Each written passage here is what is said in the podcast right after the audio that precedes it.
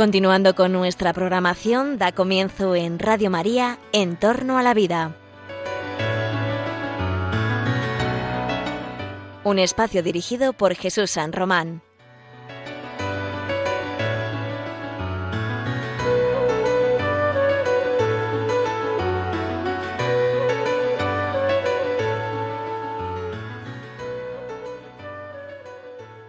Buenas tardes, queridos oyentes de Radio María. Estás escuchando En torno a la vida, una nueva edición del programa de bioética, del programa de ética de las ciencias de la vida, que en la parrilla de Radio María, pues desde hace algunos años, presentamos entre el profesor Jesús San Román y yo mismo, José Carlos Avellán, el que te habla, interesado siempre por los temas de la bioética. Cuando vemos las circunstancias en las que discurre la vida, las circunstancias de la adversidad, de la enfermedad, de la discapacidad, pues hacemos reflexiones sobre cómo deben ser tratadas las personas, sobre cómo deberíamos cuidar de ellas, cuál debería ser nuestra atención a esas personas especialmente vulnerables. Este es uno de los topics, es uno de los asuntos que interesan particularmente a la ética y a la bioética. La bioética de mm, o los comportamientos debidos, los comportamientos obligados, los comportamientos que debemos tener para aquellas personas que especialmente necesitan más cuidados.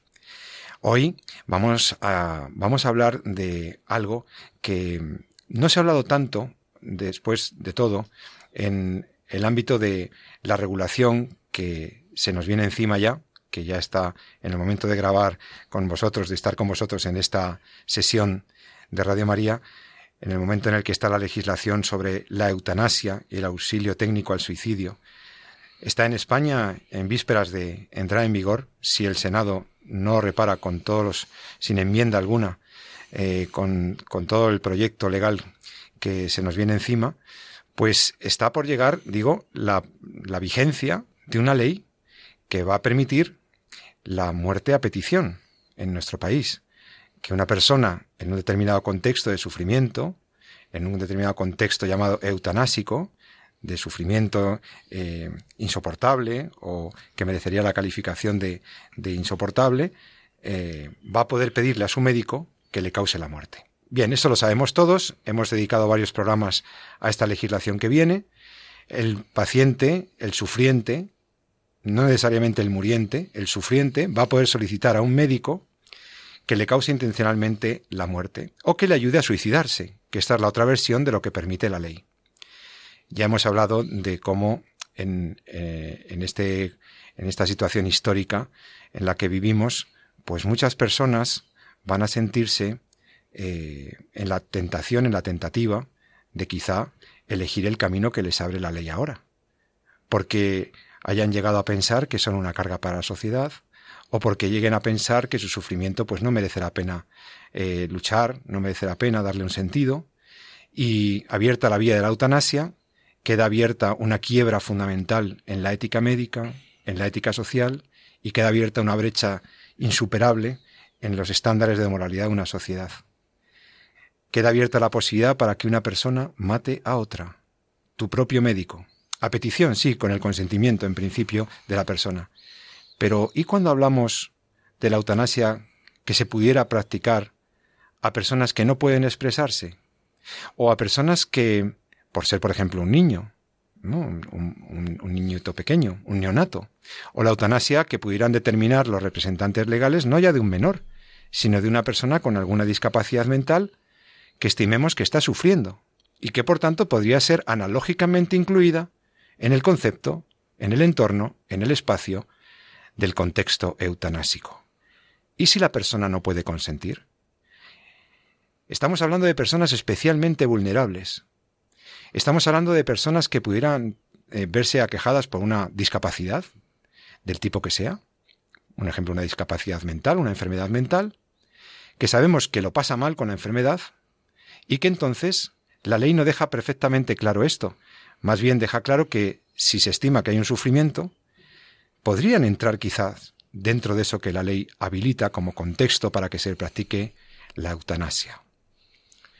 Esto es muy grave porque estaríamos dando muerte compasivamente, con una finalidad compasiva malentendida, estaríamos dando muerte a personas especialmente vulnerables. Estaríamos causando la muerte intencional para erradicar el sufrimiento de personas con enfermedades mentales. Insisto que la ley no excluye esta posibilidad. Ampara formas diversas de sufrimiento, de padecimientos, y por lo tanto, ¿hasta qué punto una persona con una enfermedad mental o con una discapacidad, o una persona que, que está en una situación de no poder expresarse suficientemente por razón de una discapacidad, ¿hasta qué punto es libre para dar un consentimiento a la acción eutanásica? Vamos a hablar un poco de esto. Vamos a hablar de mm, cuál es, el, el, correcto modo de relacionarnos con las personas que padecen una enfermedad mental. Las enfermedades mentales son las enfermedades del siglo XXI. Sí, sí, claro, está el cáncer, están otras, pero la enfermedad mental eh, está por ahí eh, extendida en las diversas formas y psicopatologías descritas por la psiquiatría, etc. Está la depresión, los índices de suicidio son importantes, sobre todo en los países desarrollados, pero no se habla mucho de ello. Es como una especie de, de tabú. La enfermedad mental no recibe suficiente apoyo, ni financiación, ni recursos. La enfermedad mental se soporta, lo soporta la sociedad, por el apoyo inconmensurable e invaluable de las familias que están con esas personas enfermas. La enfermedad mental requiere una atención particular para la bioética. La enfermedad mental y la discapacidad en general deberían ser, haber sido eh, tratadas de manera específica por esta legislación eutanásica, que lejos de hacerlo, ha incluido a los más vulnerables ante la posibilidad de ser matados por sus propios médicos. Vamos a hablar de ello con la ayuda de expertos que hoy están, gracias a Dios, en este maravilloso programa de Entorno a la Vida, que intentaremos que sea muy interesante, muy interesante. Hoy por supuesto, como siempre, al frente de este grupo, de este equipo, está el profesor Jesús San Román, el doctor San Román, que es médico, que sabéis que es bioeticista, que trabaja en la universidad en Madrid y que es buen amigo ya muy querido de todos los oyentes de Radio María. Querido Jesús San Román, buenas tardes. Pues muy buenas tardes, encantado de estar aquí y, y estaba ya desde los estudios eh, físicos de, de Radio María en Madrid, con lo cual pues un doble placer de volver de estar en las ondas y estar retransmitiendo desde los estudios de Radio María. Bueno, yo creo que has tenido una magnífica idea al proponernos este tema para el coloquio de hoy. Un coloquio en el que hablaremos con expertos, del, además con, especial, con alguna especialista eh, del área de la psiquiatría, eh, gente que está, personas que están diariamente conviviendo con el sufrimiento de las personas con, con discapacidad o con enfermedad mental, Em, porque me parece a mí que es un tema que habla mucho de una sociedad, cómo lo trata, ¿no? Cómo lo, cómo lo maneja. Eh, la forma de manejar la enfermedad mental dice mucho de nuestras convicciones, dice mucho de nuestros valores sociales, éticos, ¿verdad? Y, de, y de si somos capaces o no de atender a todas las personas en clave de, de igualdad. Eh, Jesús, ¿por qué este tema? ¿Por qué este tema? Si hemos hablado muchas veces de la eutanasia, ¿por qué nos hemos centrado hoy en esto? Mira, em, yo creo que me gustaría ir más allá de la, de la enfermedad mental. A veces cuando hablamos de enfermedad mental nos centramos exclusivamente en, bueno, pues en las grandes eh, enfermedades conocidas que están descritas dentro del campo de la psiquiatría, pues como puede ser pues la esquizofrenia o la, eh, la psicosis, etcétera, etcétera, ¿no? A mí me gustaría hablar más de salud mental que muchas veces es, es, un paso más allá, ¿no? aunque parezcan efectivamente relacionados. ¿Por qué? Porque dentro de lo que marca la ley, como tú bien sabes como jurista y además que tiene conexión con otras leyes que se han hipertrofiado, eh, muchísimo, pues dentro de lo que marca la ley habla fundamentalmente de que, y es una de las señales claves de la eutanasia, no es el, la petición del paciente, ¿no? El, que el paciente quiera, no quiera, y de hecho eh, es lo que se justifica, ¿no? Quiere decir, mucha gente lo, lo, justifica así, ¿no? Es como si el paciente quiere morir, pues ¿por qué no vamos, vamos a ayudarle, ¿no? Entonces, en ese quiero, en ese yo me quiero morir. Los médicos eh, muchas veces en, nos a veces pasamos como demasiado alegremente y debemos pararnos, ¿no? Debemos pararnos a, analizar despacio eso, ¿no? Ese, me, me, quiero morir, ¿no? Hay muchos adagios dentro de la medicina, muchas frases. Una de ellas dice que cuando tu enfermo eh, te dice que se quiere morir, en el fondo lo que te está diciendo es que quiere cambiar de médico porque tú no le estás tratando correctamente. Entonces, eh, esta es una, también es una autocrítica a, a nosotros. ¿Estamos haciendo bien las cosas con nuestros pacientes? ¿Estamos poniendo todos los medios que tiene la ciencia o que tiene la sociedad para que nuestro paciente sienta que está, que está yendo bien o se sienta bien tratado. Hay muchísimos estudios, luego si quieres comentamos alguno, que precisamente se centran en eso, ¿no? en, la libertad del consentimiento. Es decir, el paciente realmente, un paciente que tiene dolor, por ejemplo, que está siendo, ese dolor está siendo regularmente controlado o no está siendo bien controlado. Llega un momento de algo y te dice, no puedo más, doctor, no puedo más del dolor que tengo. El consentimiento que tiene o la petición que tiene ese paciente si me pide morir es una petición libre o está eh, coaccionada por el dolor que tiene. A veces la soledad, la sensación de carga, eh, la falta de medios eh, materiales que la sociedad puede ponernos a nuestro lado, en el caso de una enfermedad crónica de evolución terminal, no está coaccionando en cierta medida el consentimiento del paciente y si entramos ya, como bien decías, y por eso un poco el tema, en, la depresión o en la enfermedad mental, hasta qué punto el que el paciente te pida morir con una depresión no es un síntoma más de la enfermedad, ¿no? Quiere decir, el que el paciente no quiera vivir es a la depresión lo que la fiebre es a la infección, ¿no? Quiere decir, es una manifestación mm, clínica más de la propia enfermedad. Entonces, estamos dejando que nuestro paciente decida algo que en el fondo no quiere, sencillamente porque está coaccionado o bien por una sintomatología clínica que no controlamos, o bien por unas condiciones sociales que no mejoramos, o bien por una enfermedad mental que le hace sufrir. Entonces yo creo que eso es algo muy importante a tener en cuenta porque en el fondo es un vicio del consentimiento y aquí hemos enarbolado la bandera en la ley española del consentimiento y del principio de autonomía y sin embargo no estamos respetando correctamente que esa decisión sea libre, porque para que la decisión sea libre el paciente tiene que haber valorado otras alternativas. ¿Mi paciente querría morir si yo le quito el dolor? ¿Querría morir si yo le pongo una ayuda social que le ayude a sobrellevar las dificultades y las discapacidades que tiene? ¿Querría morir si yo le curo la depresión? ¿Hasta qué punto eh, no estoy dejándome llevar también por mis carencias? Sin duda, sin duda. Yo creo que aquí están en juego dos grandes principios éticos y, jurídicos. Eh, por una parte, por, supuesto, después de lo que has dicho, ¿no? la libertad, la libertad bien entendida, la libertad para consentir a un tratamiento médico, la libertad para, eh, para poder realmente eh, pues eh, decir sí o decir no, aceptar o rechazar un tratamiento, una terapia, por supuesto, el consentimiento informado como parte de la autonomía de los pacientes es un principio básico y hay que respetarlo. Los médicos lo saben y los pacientes lo sabemos, que tenemos unos derechos, derechos que, que se asocian a nuestra, a nuestra dignidad de personas, porque la libertad y la dignidad están muy conectadas, claro. Estamos hablando del principio básico de la dignidad, de hasta qué punto, eh, bueno, pues podríamos diferenciar en el trato eh, a las personas por la diversa calidad de su vida o por su condición de enfermos o sanos. Esto sería injusto completamente porque todos tenemos la misma dignidad. Esa, esa dignidad fundante, básica, esa dignidad ontológica, esa dignidad que subyace a todo ser humano independientemente de su salud, de su enfermedad, de su sexo, de su edad, de su condición, etc. Es la base de la verdadera igualdad.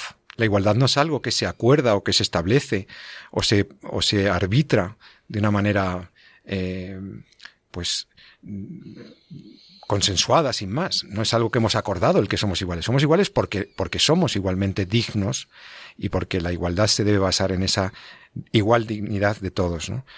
Entonces, yo creo que es, por ahí es por donde se construye un discurso y una, y una práctica política y legislativa eh, justas, ¿no?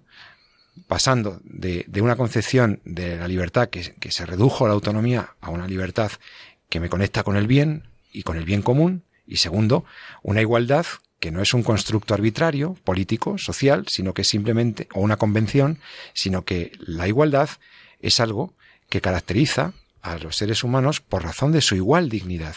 Solamente anclándola en lo profundo, podremos realmente no hacer acepción o discriminación entre las personas. Y me temo que estas nuevas legislaciones de la bioética, estas leyes eutanásicas, eugenésicas, etcétera, están incidiendo precisamente en, en el, contra el principio de igualdad y el principio de dignidad de las personas. Mm, de hecho, partimos de una, de una convicción subyacente también, y es que la persona que tiene una discapacidad o la persona que sufre por la enfermedad ya tiene una baja calidad de vida necesariamente, una vida, una vida muy indigna y que por lo tanto lo que merece, lo que merecería es una muerte digna. Entonces, esta lógica es perversa. Es perversa porque estaría identificando la dignidad con la calidad de la vida. Ya en otros programas dedicados a este tema de la eutanasia hemos intentado clarificar esto. La dignidad eh, y, el valor de una vida no se mide, no se puede cifrar en la calidad externa, en lo accidental de esa vida, ¿no? No, no olvidemos que la enfermedad o la salud, o incluso la discapacidad, son algo accidental, es decir, es algo que puede darse o no, es algo contingente. Lo que es necesario, lo que es igual en todos, lo que es fundante y ontológico e invariable, es nuestra dignidad, que es la misma eh, tengamos plenas capacidades o tengamos capacidades especiales, tengamos discapacidad o no, temporal o, permanente. La discapacidad es una cosa que acontece en la vida de algunas personas, pero que eh, en absoluto eh, atañe a su dignidad. Porque la calidad de vida que podamos estimar no dejaría, en ellas no dejaría de ser una percepción. La calidad es algo percibible, discutible. La dignidad no es algo eh, que podamos ponderar por nuestras percepciones o podamos reconsiderar, ¿no? Entonces me parece que ahí está el núcleo, lo, lo, lo, lo mollar, lo nuclear de esta, de esta cuestión. Y hoy, em, hoy lo queremos centrar en la posible, en el posible, la posible injusticia que representaría una ley, la aplicación de una ley como la que está ahora en el Senado, que permitiría, en pro de, una, insisto, de una mala entendida finalidad compasiva, permitiría al médico que eh, atendiera a los requerimientos de unos representantes legales para eh, eventualmente acabar con la vida de, un paciente que, porque parece una, una, discapacidad que le produce o que entendemos nosotros que le produce un sufrimiento insoportable. Entonces, eh, bueno, de salud mental y de eugenesia y de eutanasia es de lo que me gustaría hablar hoy. Y Sí, y además, eh, fíjate que dentro del, de lo que has comentado de la, de la dignidad y, y de esa libertad, que en el fondo pues es la, esa capacidad que tenemos de ir hacia el bien, de obrar el bien, ¿no? de movernos hacia el bien, pues comentabas mucho eh, eh, que esa libertad se basa en el, en, se ejerce con el consentimiento, ¿no? y el consentimiento para que sea un consentimiento libre, tiene que no solamente requiere de información, que es muchas veces donde nos quedamos, donde nos quedamos, ahí ponemos el punto, es decir, parece que le damos al paciente una hoja y ya eh, entendemos que ha sido informado y entendemos que, que, que, ya con eso puede dar su consentimiento, pero el consentimiento tiene otro aspecto, como bien sabes, ¿no? que es la capacidad del paciente de prestarlo. Esto, eh, fíjate que en investigación clínica se cuida muy mucho. Cuando queremos hacer un proyecto de investigación, queremos ensayar un fármaco, etcétera, eh, hay que justificar muchísimo, pero mucho, con el utilizar población que tenga eh, alguna sospecha de que el consentimiento puede estar coaccionado, por ejemplo, eh, prisioneros de guerra o prisioneros en o población vulnerable, etcétera. Durante mucho tiempo se hablaba precisamente de la prohibición de usar, pues, este tipo de, de, de, sujeto de pacientes para participar en un ensayo clínico, ¿no? Por esa esa coacción a la que pueden verse eh, sometidos, ¿no? Y de hecho, pues justo cuando hablaba de prisioneros de guerra, pues me refería fundamentalmente pues a, todas las barbaridades que se hicieron, eh, pues en, y salieron a luz con los juicios de Nuremberg en relación a, a todos los ensayos clínicos. Entonces, eh, a raíz de eso, pues todo ese desarrollo en la investigación clínica, los consentimientos, el consentimiento informado se ha dirigido a cuidar precisamente el tema de que pueda existir algún vicio en el consentimiento y, a excluir de los, de los proyectos de investigación eh, a lo que llamamos población vulnerable o población dependiente del consentimiento, por ejemplo los niños, por ejemplo los adultos mayores, eh, que puedan tener mermado mucho su, su, su eh, su capacidad cognitiva a la hora de prestar el consentimiento, etcétera, etcétera, ¿no? ¿Por qué? Porque entendemos que cualquier circunstancia puede realmente viciar o hacer que el, el consentimiento esté coaccionado y por tanto no ser libre, aunque esté plenamente informado aunque el paciente sepa, muchas veces el paciente sabe, pero pero no, tiene muy claro si quiere o no quiere, se siente a veces presionado, etcétera. Y precisamente para evitar eso, en la investigación incluso se eh, reclutar o utilizar o que pacientes de estas características participen en ensayos clínicos, pues hay que justificarlo mucho. Bueno, pues sin embargo en el tema de la eutanasia eso prácticamente está como por encima. Y como que no hay que prestarle mucha atención, ¿no? Si el paciente quiere, si el paciente te lo pide, pues parece como que eso, eso vale, ¿no? A mí me gustaría recordar un ensayo, un, ensayo, más que un ensayo, un artículo que se publica en el JAMA, que es una tercera revista de impacto clínico que hay en, en la medicina clínica, como después del, del New England y del Lance, yo creo que debe ser como la, la tercera, que es la revista de la Asociación Médica Americana. Y esto es precisamente publicar un artículo hace tiempo llamando un poco a la atención sobre ese aspecto. Es decir, lo que hacen es seguir a un montón, ya lo hemos comentado alguna vez, hacen seguir a, a un grupo muy significativo de pacientes, o más de, yo creo en torno, casi en torno a los mil pacientes, que están con una enfermedad eh, terminal y, o una enfermedad que requiere un tratamiento agresivo, como puede ser un cáncer, y les van siguiendo y van viendo cómo van variando, cómo van, qué van, cuál van siendo la opinión que van teniendo de la eutanasia. Y las conclusiones es que, eh, y ese es el aviso, ¿no? que la opinión es absolutamente eh, voluble. Quiere decir, un paciente en el momento está con dolor y, y se lo plantea, luego le quitamos el dolor y se lo deja de plantear y te da las gracias y van cambiando de opinión y unos pasan del sí al no y del no al sí con la misma rapidez o la misma velocidad con la que voy manejando los síntomas y cómo pues precisamente los síntomas que hacían que más pensase yo en la eutanasia pues eran precisamente pues el dolor o la fatiga o la soledad y los que hacían que yo pensara menos en la eutanasia pues era el estar confortable el tener eh, un apoyo familiar, etcétera, etcétera. Esto hace mucho que pensar, o da mucho que pensar en, en precisamente en, en, la solidez de una decisión del calibre, como pedirle a, a tu médico que, que, que te quite la vida, ¿no? Y eso hay que tenerlo muy en cuenta, ¿no? Yo creo que los, eh, los, psiquiatras no tienen mucho que decir en este tema. Sí, es muy importante esto que has dicho. Primero, el consentimiento no se basa solo en la información, incluso aunque se graduara la información a la capacidad de comprensión del paciente, no basta con el acto, digamos, del médico por el cual, del médico responsable, de facilitar la información. Eh, se requiere el segundo ingrediente, si no, no hay tal consentimiento. Y es lo que tú bien has expresado. La adhesión clara, eh, voluntaria, eh, eh, del, del, paciente a la propuesta terapéutica o a la, o la propuesta quirúrgica que le hace el, el, médico, después de ser informado y de haber, de, haber eh, asegurado, haberse asegurado de que el paciente ha comprendido sustancialmente, suficientemente, la información recibida, lo que se le va a hacer, las consecuencias, los riesgos, las contraindicaciones, las alternativas terapéuticas que posee, etcétera. Por lo tanto, nosotros tenemos que tener en cuenta que a la hora de acceder a un tratamiento o a una cirugía, tiene que haber también esa adhesión de la voluntad. Tiene que comprenderlo el paciente. Y entonces sí, entonces sí podemos hablar de un consentimiento suficientemente informado. Mm, claro, ¿qué pasa si la persona que, de la que estamos hablando es una persona que no puede dar su consentimiento por, por razones múltiples, por una, por una incapacidad sobrevenida, Imagínate, es una persona que se ha dado un golpe en la cabeza y entonces hay que, hay que intervenirle, pero no tenemos su consentimiento porque está inconsciente. Entonces tenemos que eh, solicitarlo de las personas eh, allegadas o familiares y si no, pues el médico podrá actuar en situaciones de urgencia sin ningún problema, sin ese consentimiento. Pero claro, estamos hablando de una decisión mm, que, que, ya hemos caracterizado aquí en estas ondas varias veces, una decisión que no es una decisión, que no es un acto médico, como es el acto causativo de la muerte, Estamos hablando de una decisión en la que el paciente que tiene alguna vulnerabilidad, que tiene alguna afectación de su conocimiento, de su voluntad, ¿va, va a poder realmente decir que sí a esto? ¿Realmente vamos a hablar de una eutanasia autónoma? ¿Realmente vamos a hablar de un acto por el cual se está haciendo lo que quiere el paciente?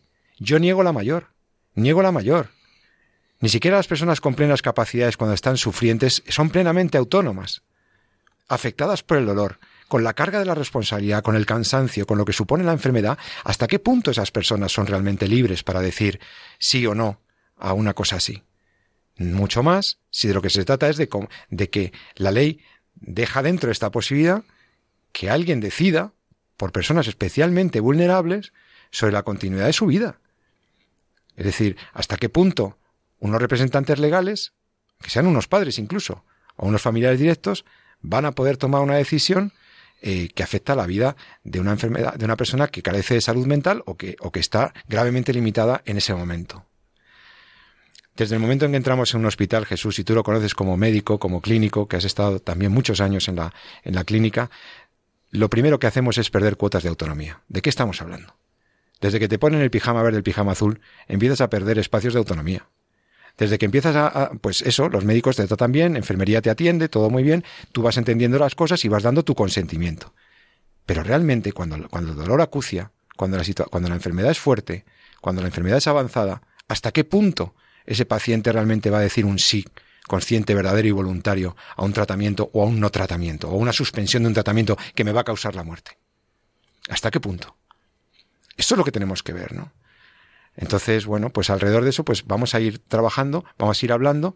Para empezar, podemos hablar de la salud mental y, de lo que pasa a los enfermos mentales, qué es lo que está pasando y cómo lo ven las personas que están, los médicos que están atendiendo cotidianamente a las personas con, con problemas de salud mental. Que, que, no penséis en psicopatologías graves, que eh, no, no, hay mucha enfermedad mental, como decía el doctor San Román, eh, leve, pero que realmente limita en la vida limita en la vida personal, profesional, etcétera. Hay salud mental de muchos grados. Entonces vamos a hablar con, con, alguien que nos pueda ilustrar sobre este, sobre este punto. Alguien, algún, un especialista, en este caso una especialista, con la que tenemos la suerte de poder hablar siquiera por teléfono, eh, ahora en los micrófonos de Radio María. Te recuerdo que estás escuchando En torno a la vida. Vamos a preguntar a una doctora, a una doctora en psiquiatría, a una experta, cuáles deben ser los criterios en este tema de la salud mental y cómo ve ella, como persona que está con este tipo de personas, con estas dolencias cotidianamente, cómo ve lo de la ley de eutanasia, cómo lo ve una psiquiatra. Vamos a hablar enseguida con ella.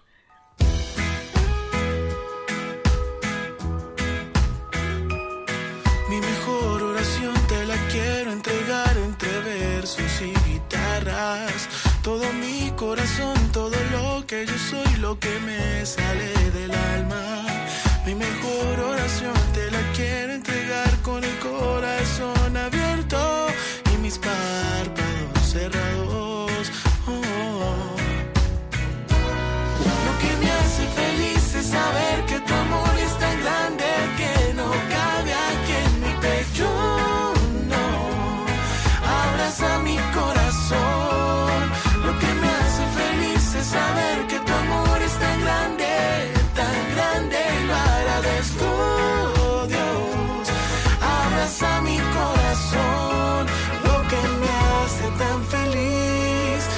sentir tu bendición, tu lluvia.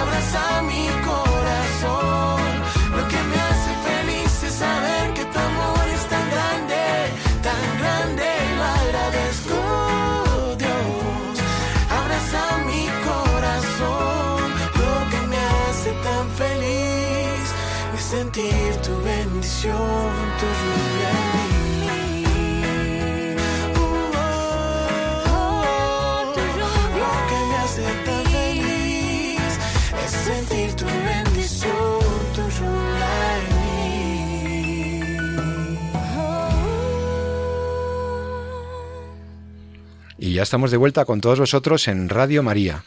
Estás escuchando aquí en la Radio de la Virgen, estás escuchando el programa En torno a la vida. con el doctor Jesús San Román y el que te habla, José Carlos Avellán. Sabes que puedes hacer tus aportaciones, tus sugerencias, escribirnos con tus preguntas al correo electrónico de Radio María. Eh, el, del programa, ¿eh? a este, al del programa En torno a la vida. Debes escribirnos a entorno a la vida, arroba, radiomaria.es. En torno a la vida, arroba, radiomaria.es. Hoy estamos tratando, si te has incorporado ahora después de la pausa musical, estamos tratando el doctor San Román y yo mismo el tema de la salud mental en relación con la polémica ley de eutanasia que bueno, pues de, próxima entrada en vigor, lamentablemente. Si el Senado no lo remedia y no se sustancian algunas enmiendas, en breve tendremos una, una ley que autoriza legalmente en España la práctica eutanásica y el auxilio técnico médico al suicidio. Estamos hablando de eso a propósito de las personas más vulnerables que pudieran verse afectadas por esta norma. Porque si uno va al hospital y lamentablemente le ofrecen la oportunidad, la oportunidad, bueno, la opción de que le apliquen la eutanasia, pero lo ha hecho consintiendo plenamente o después de reiterar dos veces su consentimiento y nos creemos que esa es una decisión autónoma, pues bueno, eh, no tiene pase porque sigue siendo algo eh, inmoral, ya lo hemos calificado aquí muchas veces de inmoral, eh, contrario a la ley natural, contrario a la ética médica, contrario a la deontología, sabemos lo que es la eutanasia, no lo vamos a repetir. Pero ¿y si de lo que se trata es de un paciente especialmente vulnerable? Alguien que de quien dudaríamos su capacidad para dar un consentimiento a semejante cosa, una persona con una discapacidad o afectado por alguna enfermedad de carácter mental. ¿Qué tenemos delante? Una grave injusticia quizá. ¿Tenemos seguridad jurídica? ¿Tenemos garantías? Bueno, para hablar de eso, doctor San Román, presente usted a la invitada de hoy. Bueno, yo quiero, sí, porque además de una extraordinaria psiquiatra, es eh, gran amiga y es la, doctora Gallego, psiquiatra del Hospital Clínico San Carlos. Eh, hola Lucía, ¿cómo estás? Hola, ¿qué tal? ¿Qué tal? Encantada de estar con vosotros nuevamente. Pues más encantado nosotros de, escucharte. Bueno, yo creo que has, eh, has podido oír la introducción de, de José Carlos, de, de Pepe para, para, los amigos, respecto a, a, lo que veníamos hablando en la primera parte del programa, que es el tema del, del consentimiento informado el, eh, en la eutanasia. ¿no? Podríamos aplicarlo específicamente a pacientes con alguna enfermedad mental, podríamos aplicarlo a pacientes con depresión, pero yo incluso eh, me atreví a aplicárselo prácticamente a, todo, a todos los pacientes en, que pueden estar en un momento muy vulnerable, en su, que su capacidad para tomar decisiones eh, pueda estar eh, seriamente coaccionada hasta el punto de, de generar un vicio en el en el consentimiento, ¿no? Entonces, ¿qué, ¿qué, nos puedes comentar? ¿Tú cómo, cómo lo ves como psiquiatra? Yo eh, he de reconocer que lo veo muy mal, pero voy a explicar por qué lo veo muy mal. Eh, eh, vamos a ver, a nosotros se nos ha llamado siempre a la psiquiatría como los mm, que tratamos, a los psiquiatras, digamos, los que tratamos la patología de la libertad. ¿Y por qué se nos dice esto? Porque precisamente tratamos a personas que por sus condiciones cognitivas, afectivas, eh, de voluntad, eh, etcétera, pues muchas veces están tocados y, y, realmente pues no son libres de forma transitoria o definitiva pues para tomar decisiones por sí mismo, por, por esta afectación, ¿no? Eh, de todo lo que tiene que ver con facultades mentales, ¿no? Entonces, en el momento en que hay una alteración por la propia patología de la voluntad o de la capacidad de decidir, ¿no? Pues eh, evidentemente eh, esta afectación pues también está para decidir una cosa que además es tan irrevocable, ¿no? tan definitivo como es la eutanasia, que no es cualquier decisión. Lucía, a ti como, como psiquiatra, aquí, eh, tú que estás todo el día en tu trabajo cotidiano, acompañando a personas que que tienen diversas patologías de diversa gravedad, unas más limitantes, otras menos, personas más dependientes, menos dependientes, más sufrientes o menos sufrientes, pero personas que, tienen, que tienen este problema, ¿no? Y que eh, estás todos los días intentando darles autonomía, intentando darles alternativas, promocionando a esos pacientes, acompañando la medicación con un acompañamiento humano, todo lo que hacéis los buenos psiquiatras como tú. Pero yo digo, vamos a ver, ante la ley de eutanasia, ante una ley que lo que te está diciendo es que un médico que ni siquiera es psiquiatra va a poder validar la reiteración en el consentimiento del, solicitante, ¿tú cómo te quedas? Porque la ley dice que puede no ser un médico especialista el que dé, digamos, el corrobore eh, la, la, autorización o la validación de, de, la petición de eutanasia del otro médico.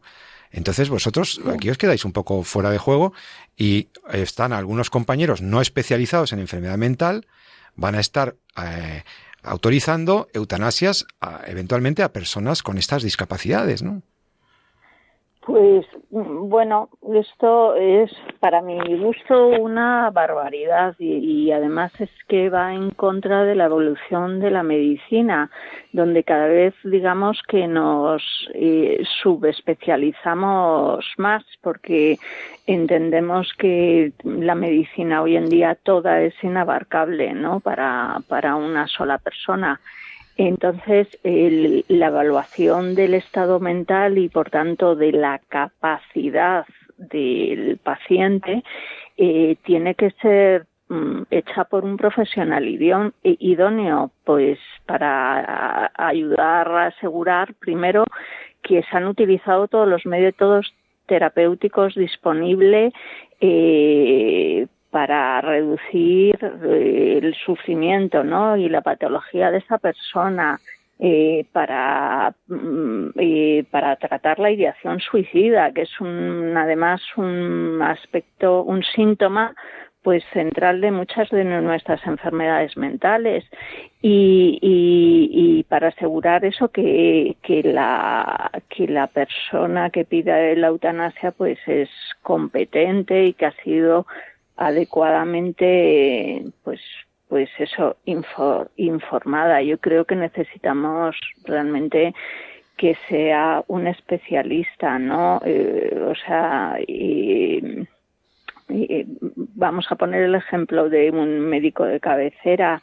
Lo que rotan por psiquiatría es un mes en toda su residencia, de los cuales eh, eh, hemos constatado que por eh, guardias de su especialidad eh, la mitad de los días no están presentes en la rotación, o sea que al final están 15 días en psiquiatría eh, y esa es toda la formación que tienen psiquiatría. Luego van a ser ellos los que sepan diagnosticar un trastorno, eh, tener claro eh, cuál es el pronóstico de ese trastorno que han diagnosticado y haberlo tratado adecuadamente antes de plantearse siquiera si es válido que esa persona nos pida la eutanasia, no sé, o sea, me parece todo una tremenda barbaridad, ¿no? Y, y, y más con la complejidad del enfermo mental, que muchas veces encima no nos es posible en una sola evaluación, bueno, digo muchas veces, casi nunca es posible en una sola valoración psiquiátrica eh, hacer un diagnóstico psiquiátrico fiable. normalmente encima necesitamos varias entrevistas. Sí, mira, me gustaría, eh, has, comentado, has dicho una cosa que me ha parecido muy interesante, ¿no? Y que es eh, que, pues precisamente las ideas de muerte, o la ideación suicida, la ideación de muerte es un síntoma más en muchas de las enfermedades mentales, ¿no? Sin embargo, eh, no parece que lo estemos eh, tratando como tal, ¿no? Sino que parece muy bien, más bien que, que eh, por lo menos por donde va la ley, ¿no? Que en cuanto el paciente ponga eso encima de la mesa, pues ya parece que hay que abstenerse de todo y respetar ese, ese pensamiento, ¿no? Y sin embargo comentas que es una manifestación más de la enfermedad que tiene, lo que puede ser la fiebre, la infección, ¿no? Como veníamos diciendo. Totalmente de acuerdo. O sea, en, se ha constatado que en países donde ya se permite la eutanasia por, por causa de un trastorno mental, como Bélgica y Holanda, ¿no? Los pocos estudios que hay sobre el tema, pues en más de la mitad de los casos eh, los pacientes lo piden por bien por depresión, bien por un trastorno de personalidad o bien por las dos cosas a la vez. Y dentro del diagnóstico de un trastorno de personalidad eh, límite, que suelen ser los que lo piden, o una depresión, dentro de los síntomas de esos trastornos están las ideas de muerte o las ideas de suicidio. Entonces, como tú bien dices, es como si yo tratara la fiebre de una infección a cañonazos. Pues esto es exactamente igual, ¿no? En vez de tratar la patología de base, que encima es una patología que la depresión hoy en día con los fármacos actuales tiene muy buen pronóstico en general ¿eh? Eh, y, y, los trastornos de personalidad pues son trastornos que a veces son más persistentes porque requieren psicoterapia no y son más persistentes en el tiempo pero también los eh, el pronóstico a priori es bueno no es ni de incura, incurabilidad ni de intratabilidad ni ni nada semejante entonces, Lucía, a la vista de tú como médico, doctora gallego, psiquiatra, prestigiosa, muchos años de experiencia, cuando tú ves que la ley está permitiendo a tus compañeros facultativos ayudar a suicidarse a un paciente, eh, ¿qué, ¿qué opinas? ¿Qué te parece? Pues no, o sea, como os he dicho al principio, estoy totalmente en contra de ello. Eh, y he escrito recientemente, de hecho me han publicado un artículo de opinión en el mundo, he formado parte, bueno, la Sociedad Española de Psiquiatría sacado ahora en febrero, eh, hace 15 días, en, eh, en febrero eh, ha sacado precisamente el posicionamiento, digamos, oficial de los psiquiatras que va en contra y un poco de, esta ley, ¿no? Y de, de, los fundamentos de esta ley. Eh, y, y, bueno, y ahí estamos. Lo que pasa es que hay bastante desconocimiento dentro de los propios psiquiatras de lo que implica la ley y, y, y de lo que puede suponer para nosotros. Eh, o sea, yo el otro día estaba de guardia y con los residentes de psiquiatría eh, salió el tema y es que no tenían ni idea ¿eh? de lo que podía significar que te venga un paciente a consulta y que te diga, a mí ya me ha pasado, ¿no? Que te digan, eh, no entiendo por qué usted me ha ingresado involuntariamente para tratarme la depresión cuando lo que tiene que ayudarme es a suicidarme y esto ya me ha pasado. Entonces, bueno, pues va a ser, puede remover totalmente el campo de nuestra especialidad desde luego, desde luego puede cargársela totalmente, porque en vez de tratar como psiquiatras a los pacientes, pues nos van a poner de, no sé, de verdugos o algo así.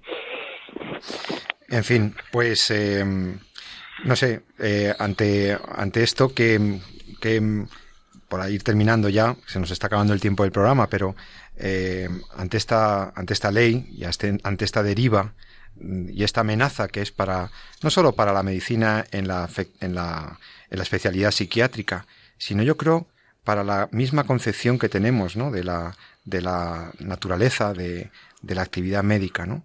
Eh, esta ley es, es, es, una bomba, es una bomba, es un, es un grave atentado a vuestra profesión y, y además a, a los ciudadanos que no somos médicos, a los que nos ponemos en vuestras manos, para que nos ayudéis a recuperar la salud, a recuperar eh, ese, el bienestar o a paliar el dolor cuando no se puede curar.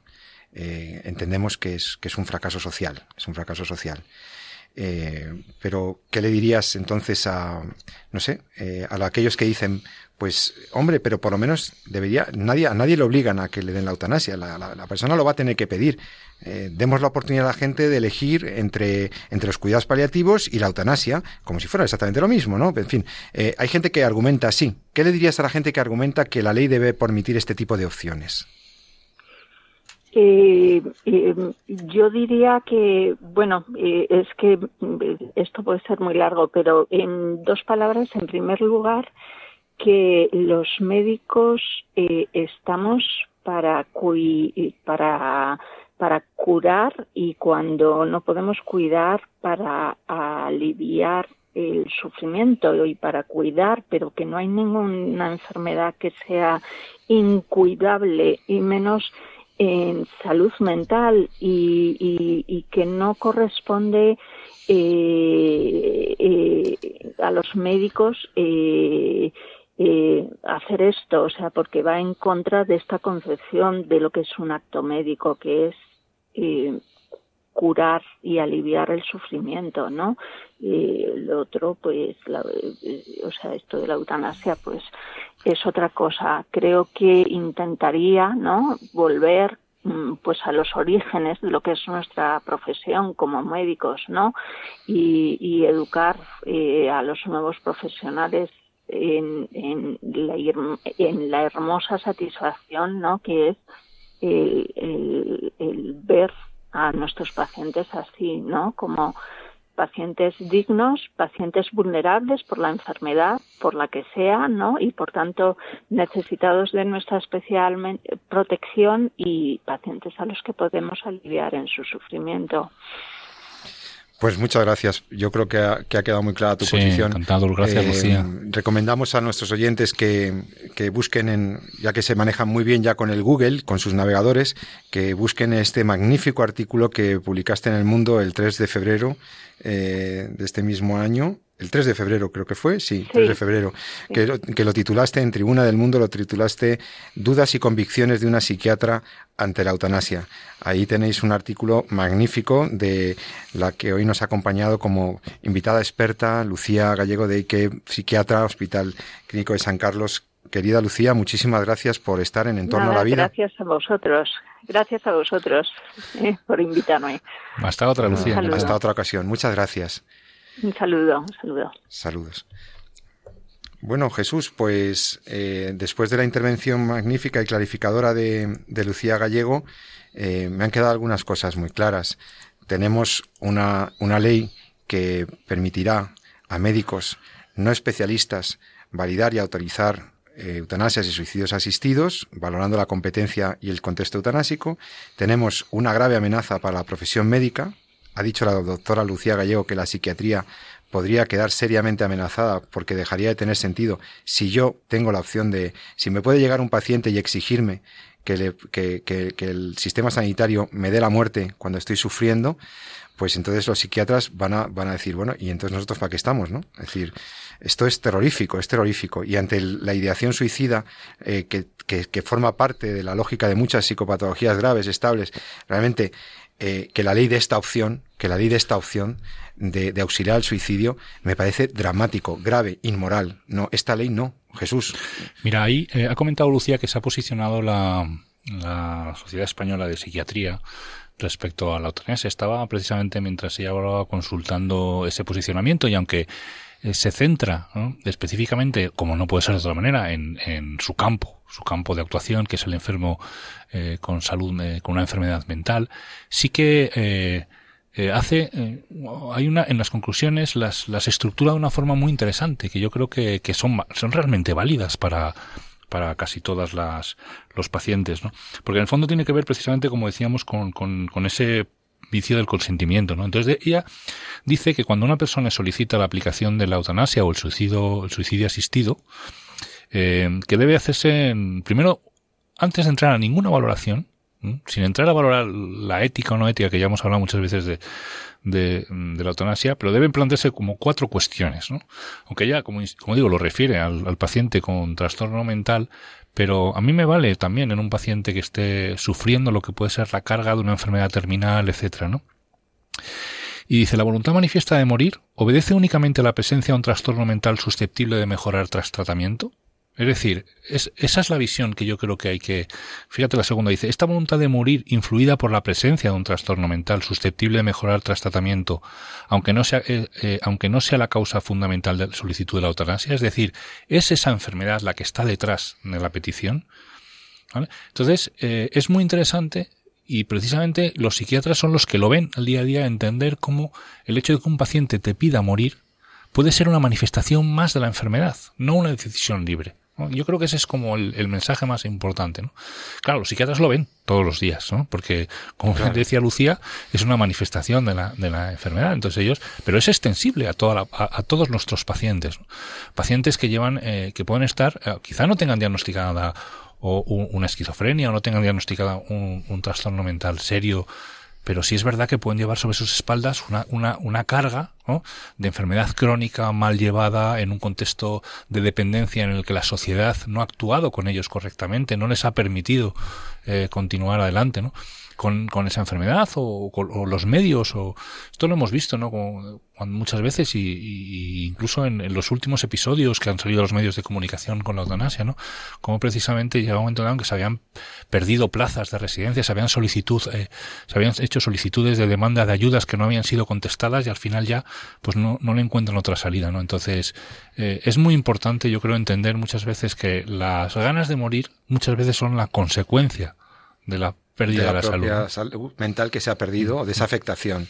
Y también las ganas de morir o de morirse o de que te quiten la vida puede traer como puede ser consecuencia de, de la presión, ¿eh? más o menos directa o indirecta, de una sociedad que entiende que, que, el dolor, el sufrimiento es algo que no debe, que no debe existir, que es inaceptable, una, soledad, una sociedad hedonista y utilitarista que valora la calidad de vida por encima de la vida misma, una sociedad que mantiene, eh, eh, que, que, que, que, para mí baja muchos estándares morales, baja mucho su nivel moral, cuando está diciendo que ante la enfermedad mental y el sufrimiento asociado a la enfermedad, lo que vamos a hacer es facilitar la eutanasia a, a las personas, eh, darle la salida a la eutanasia, eh, en vez de comprometerse con el valor de esas vidas de personas que, como tú y como yo, querido oyente, tienen la dignidad y lo que tienen es un sufrimiento, tienen un, un malestar, y que realmente eh, la ley, al autorizar algo que es un retroceso histórico además, ¿eh?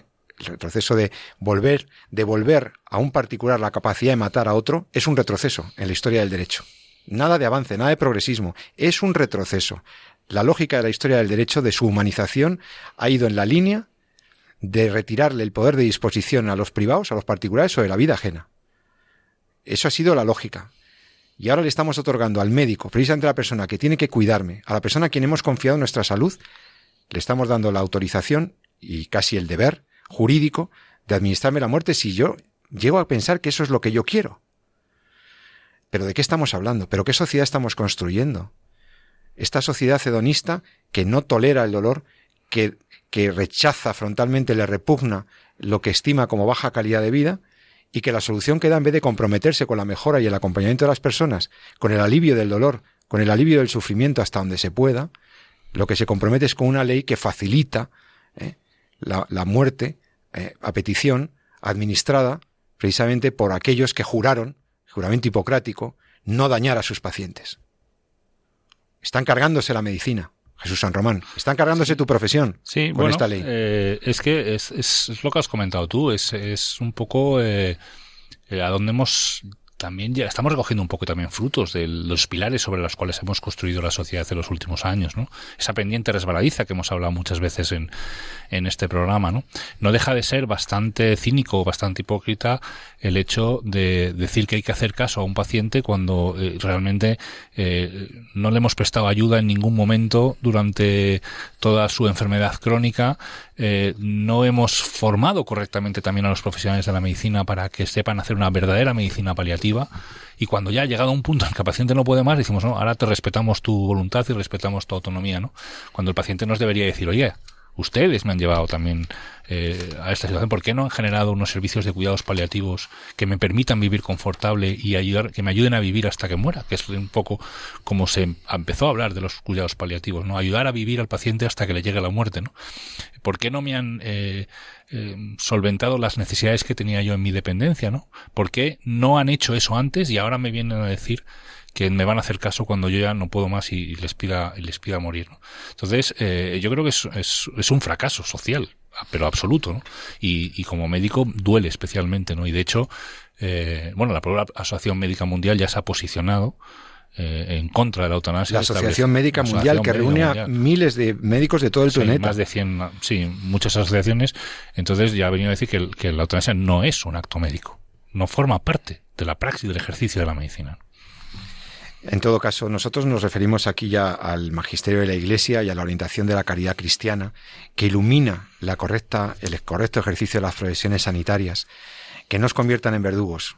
Sois agentes de salud, sois agentes que, de, acompañamiento, Sois ejecutores del cuidado, no ejecutores de vidas de vuestros pacientes. Amigos sanitarios, amigos médicos, vamos a, eh, a encauzar esta situación. Vamos a intentar que esta ley de eutanasia no se aplique. Ejerced la objeción de conciencia si es necesario. Desde aquí os seguimos confiando en nuestra salud, seguimos confiando en vosotros. Lo habéis estudiado mucho para ayudarnos. De modo que, como todos los oyentes de Radio María, os seguimos encomendando en vuestra profesión, en vuestro trabajo recto y honesto todos los días. Pues hasta aquí hemos llegado. Jesús, Jesús San Román, médico, director de este programa, querido amigo, dentro de 14 días más temas interesantes para los oyentes de Entorno a la Vida. Sí, sin duda. Buenas tardes y un saludo a todos. Y a todos vosotros que seguís la vida, que seguís luchando, que seguís trabajando, vamos a seguir teniendo optimismo, confianza en Dios, en la Santísima Virgen, en la ayuda que nos dan nuestros médicos. Sigamos confiando y sigamos trabajando para que el mundo mejore. Desde aquí te hablo José Carlos Avellán y no lo olvides, ama la vida y defiéndela. Buenas tardes.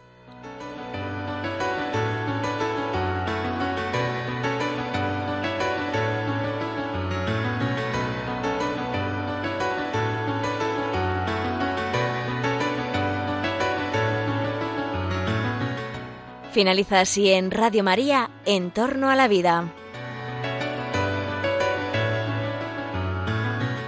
Un programa dirigido por Jesús San Román.